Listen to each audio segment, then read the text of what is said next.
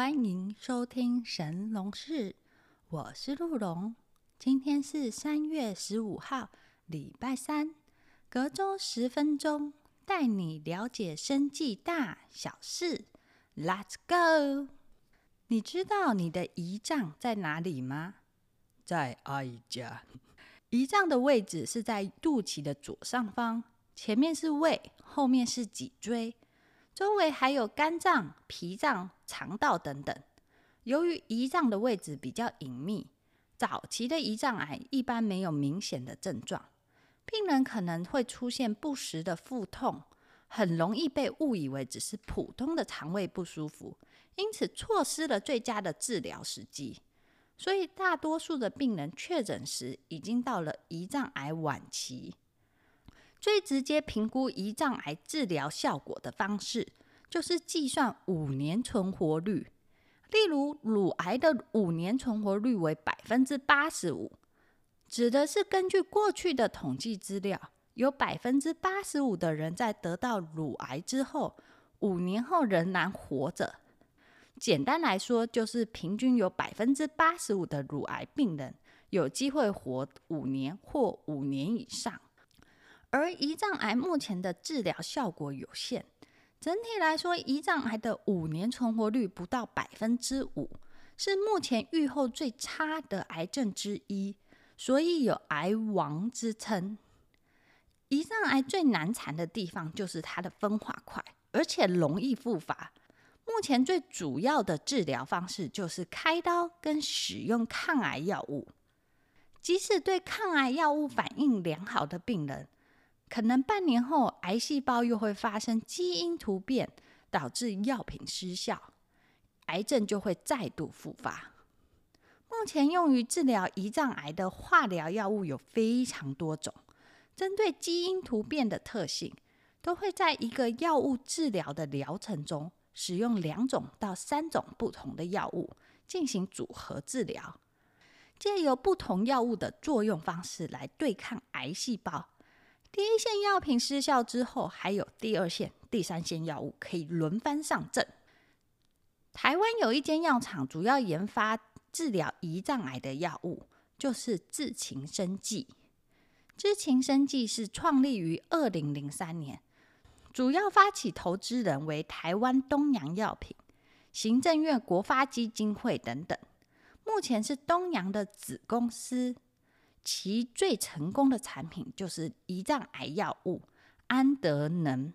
二零一五年已在台湾跟美国上市销售。沿用其他药厂开发的药品主成分为新剂型新药，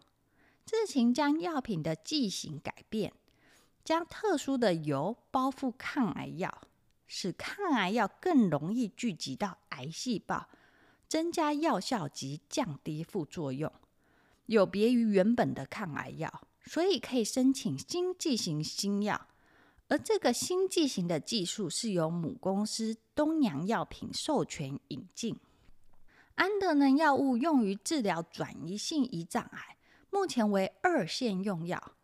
在药物治疗学的世界很简单，临床上公认最有效、最安全的药。药物资料库就会评选为第一线用药，也就是首选。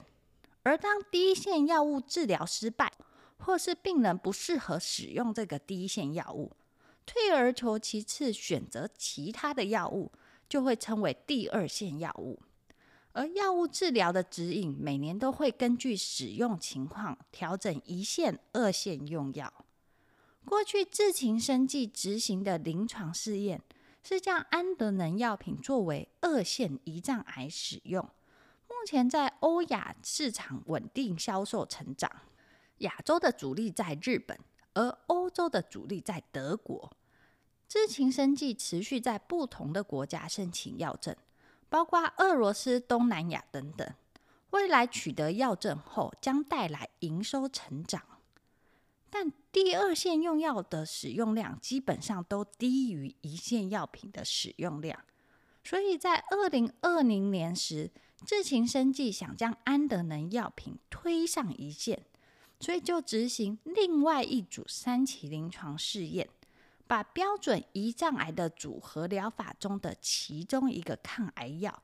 替换成安德能药物。根据去年二零二二年三期临床试验的结果，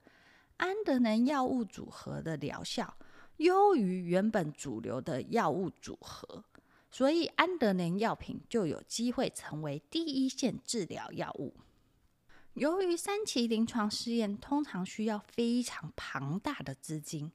基本上都超过台湾药厂的能力范围，所以大多数药厂都会寻找合作伙伴。而智勤生技的伙伴就是有一间法国的药厂，临床试验都是由这间法国的药厂负责执行及负担全部的费用，并于去年二零二二年十一月，由法国药厂向美国卫福部 FDA 申请，将安德能药物增加转移性胰脏癌的第一线治疗，预计最快今年底或。明年二零二四年年初拿到药证，在取得药证之后，智勤生技将会获得来自法国药厂的授权金。此外，法国药厂仍持续将安德能药物尝试不同疾病的临床试验，目前进行中的有胆管癌及骨头恶性肿瘤的二期临床。如果后续三期结果也很好的话，就可以持续扩大安德能药物的使用范围。智勤生技总共有两个产品，除了安德能以外，还有另一个抗癌药，是二零二零年十一月时，智勤耗资约四十五亿台币，取得英国药厂的全球独家授权，目前还在临床前阶段，预计今年二零二三年会在澳洲执行一期临床。好啦，我们下次见，拜拜。